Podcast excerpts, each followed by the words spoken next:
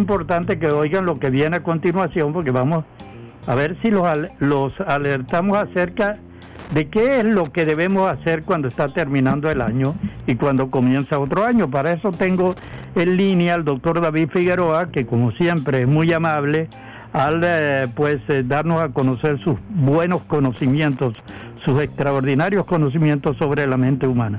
Doctor Figueroa, buenas tardes, ¿cómo estás? Buenas tardes, Alexi. Gracias, gracias, estamos muy bien. Bueno, este, la idea de esta conversación es que nos digas cómo hacemos, qué es lo que hace la gente a finales de año para no deprimirse, qué recomendaciones hay para pasarlo de lo mejor, para entrarle al próximo año con mucho optimismo. Sí, efectivamente, es un mes, todos sabemos pues que es especial, ¿no? Desde el punto de vista ecológico, es un mes de contraste, ¿no? Mucha gente está contento, celebra, alegre el encuentro familiar, todas las cosas que sabemos. ¿no? Sin embargo, hay unas personas se sienten un poco tristes por una razón muy sencilla, ¿no? Porque uno se acuerda de los familiares que no están, se acuerda de algún problema de salud, se acuerda de algún familiar que se está para, el exterior. Entonces, alguna gente incluso dice, oye, a mí no me gusta mucho la Navidad. Porque hay, eso ocurre por lo siguiente, el ser humano es un ser social, ¿no? y las emociones se contagian. Cuando uno está alegre, uno quiere estar unido. Por eso que hay reuniones, nos, sentamos todos a comer, los amigos se reúnen, porque la emoción de la alegría se multiplica. Y cuando estamos tristes, también es bueno reunirse porque la tristeza disminuye. Entonces, hay algunas personas que tienen algunas situaciones. Lo primero que hay que decir, Alexis, que estas cosas emocionales son normales, absolutamente normales. Es una mezcla de cosas. Pues. Nadie todas las cosas le salen bien, es decir, hay mucha alegría y entusiasmo, pero también hay recuerdos, porque bueno, es así, la, vida tiene, tiene ese, estos contrastes, ¿no? Y hay que tenerlo presente. Hay un elemento que yo quisiera mencionar rapidito, Alexis, que, que, que, es quizás en los últimos años, que es el problema del duelo migratorio, ¿no?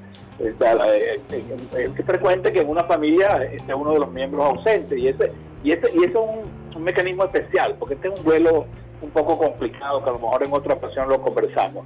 Pero la idea entonces es que eso es normal. Uno se siente bien, contento, de golpe se acuerda de alguien, lloramos un poco, nos sentimos tristes y eso pasa. Eso usualmente eso no es ningún problema mental, ni mucho menos. Una cosa básica es tratar de no aislarse. Así usted se sienta mal, no se aísle. Claro, hay algunas personas que no tienen, eh, ¿cómo se llama? Familia, y tú ves que los amigos se reúnen. O sea, eh, es necesario el contacto, no se meten Bueno, es difícil, eh, David, no percibir eh, la nostalgia, la, digamos, la soledad. Si, por ejemplo, nuestros hijos están en el exterior y entonces estamos aquí solos, de pronto vamos a celebrar la Navidad o el Año Nuevo, la llegada del Año Nuevo, y siempre pensamos en ellos, que no están con los padres, con los abuelos, y esto es lo que trae como consecuencia la depresión de muchos en la familia. Eso es correcto, eso es correcto y es un sentimiento inevitable, es un sentimiento que, ocurre, pero sin embargo, este, claro, quizás ahorita con la tecnología podemos comunicarnos, pero nunca es lo mismo, ¿no? Lo que quiero decirle a la persona es que uno hay cosas que no dependen del control de uno. O sea, hay un familiar que está afuera, no depende de tu control, así tú llores, patalees, te pongas bravo, te pongas molesto, lo que sea, eso no va a cambiar. Lo que tiene que tratar de enviarle un buen mensaje a él, que él sienta que, tú te sientes bien. Tú te imaginas que un familiar tuyo eh, te llama por teléfono, está en otra parte, y tú le dices, oye, estoy deprimido, porque tú no, oye, por favor, y él allá, ¿qué le pasa a él allá? ¿Ah? Claro, no te puede resolver ese problema, lo mejor es no decirle nada para entrar que estás bien, que estás alegre. Me hace falta, me hace falta, eh, ¿cómo se llama?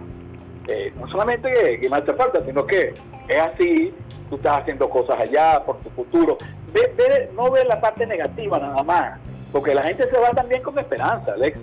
sí, sí, sí, Vamos a entenderlo. Hay mucha gente que está estudiando, no todo el mundo le ha ido mal por allá, hay gente que ha adquirido experiencia, entonces yo creo que es un momento de, apoyarnos, ¿no? Yo creo que la palabra que es clave aquí es apoyarnos mutuamente, ¿no? Y no sentirnos solos, tratar de pasarlo lo mejor posible. También hay limitaciones desde el punto de vista económico. Acuérdense, antes viajábamos, antes la comida era tener una calidad, ahora tiene menos. Pero yo siempre digo, recuerden siempre no lo que le falta, sino lo que tiene. Siempre aparece algo. Siempre aparece y resolvemos, a lo mejor no con las bebidas que tomábamos antes, pero tomamos otras, ¿no? Y otro elemento clave, Alexia, aquí, es que es el fin de año. Entonces eso agrega un ingrediente especialísimo, que es la esperanza, ¿te das cuenta? Sí. la Navidad y el fin de año, es decir, a lo mejor el año que viene me va a ir mejor, aparecen proyectos, tú dices, bueno, el año que viene va a ser tal cosa, el año que viene voy a... ¿ah? Entonces eso te estimula mucho porque te motiva hacia el futuro. Y uno tiene como una, una idea, termina el año y probablemente terminan muchas de mis angustias, aunque eso no es así realmente, pero, pero es la esperanza de fin de año, ¿entiendes? Y claro, siempre hay una esperanza de que el próximo año sea mejor. Claro, claro, y eso estimula, ¿no? Porque tú dices, oye, este año tuve este problema, este problema, pero el año que viene va a ser mejor.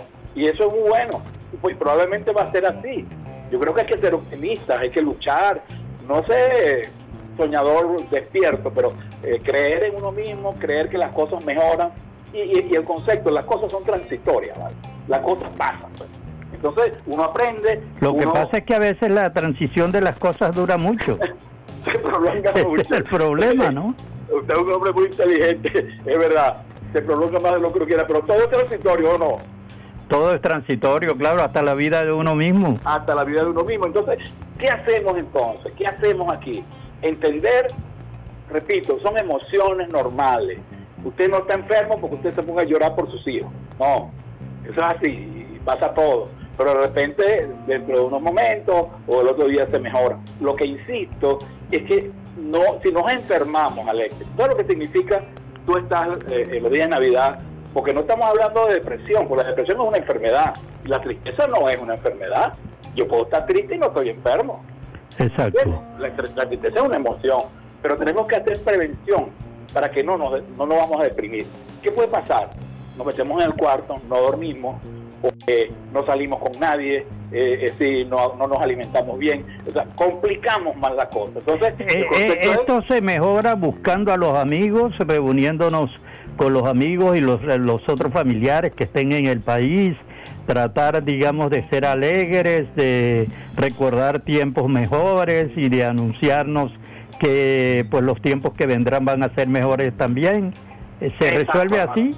Exacto, usted es psiquiatra ya. Usted, oh, pero yo lo aplico, lo aplico. Cuando estoy un poco deprimido, salgo a la calle a ver gente, a hablar con la gente y eso. Te insisto, te insisto es que reconozcas que no va a ser sencillo, reconoce que va a aparecer las cosas, pero siempre hay alguna persona.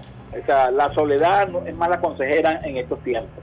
Y por eso fíjate que uno siempre, eh, uno trabaja, vive en Caracas y uno iba, venía al Tigre a reunirse, o sea, la reunión es importantísimo. Claro, claro. Y fíjate, eso ha cambiado, ha cambiado por... La reunión de los fines de año con la familia era extraordinaria. Eso Tú, por ejemplo, nunca fallabas, pues. Claro, nunca, con mi padre y mi madre, que en paz descanse. Claro. Bueno, entonces el problema que tenemos ahora es que no tenemos al padre y la madre y que, por ejemplo, los hijos en muchas ocasiones se han ido del país, los abuelos también han fallecido, entonces la gente se queda sola. Exacto, pero fíjate, fíjate, lo importante, lo importante, uno nunca está solo completamente. Uno, uno tiene que, cuando uno está así, el remedio es el amor propio, hermano. O sea, uno tiene que valorarse uno mismo el remedio que cura los males es el amor propio. El amor propio no quiere decir que yo me sienta omnipotente, ¿no? Sino yo me cuido, yo me quiero, porque hay mucha gente todavía que te necesita. Tú tienes, amor, cuatro hijos, pero uno está afuera, pero otro está aquí. Y hay uno que está bien y hay otro que no está bien. Y tienes tu mujer, y tienes los familiares, y tienes tus hermanos, y, tienes tus y, y, es bueno ir a la iglesia, a encontrarse con Dios, a hablar allí, uno solo, allí, o sea, pedir por todos, o pedir por uno mismo, o, sacar a la mujer. Eh, hay tipos que solamente han sacado a la mujer, dice, vamos a comer afuera y sacan la... la la, ¿qué te digo? La mesa para el patio.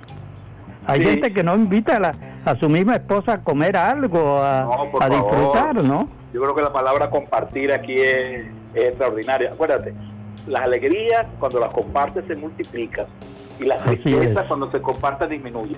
Ir a la iglesia, la persona que tenga su cuestión religiosa es estupendo, es absolutamente recomendable, porque eso te da una ayuda espiritual, fortaleces tus creencias te permite ver más allá de, lo que tiene y lo que no tiene. Eh, el creer en Dios te da esperanza, eh, te da una serie de cosas que son fundamentales. Yo creo que, que estos tiempos también, fíjate, estos son tiempos de perdón. Sí, son tiempos de perdón y de reconciliación. Claro, tengo tiempo que no hablo con un amigo, que vamos a hablar, vale o tengo problemas con un familiar. el momento bueno, son tiempos también de retirarse. Terminamos hoy el programa por este año, así que me ah, despido de ti, deseándote una feliz Navidad. ¿Ah? honor que me hayas invitado a, la despedida. Bueno, voy al Tigre, por allá hablaremos, ¿ok? Seguro, un abrazo, pues. Vale, un abrazo. David Figueroa, psiquiatra. Feliz Navidad, eh, psiquiatra experimentado en estas cosas, porque tiene muchos pacientes que hablan de eso y él los orienta. Bueno, terminamos, estamos terminando el programa. Quiero decirles a todos ustedes, nuestros oyentes, agradecerles la forma en que nos han tratado este año.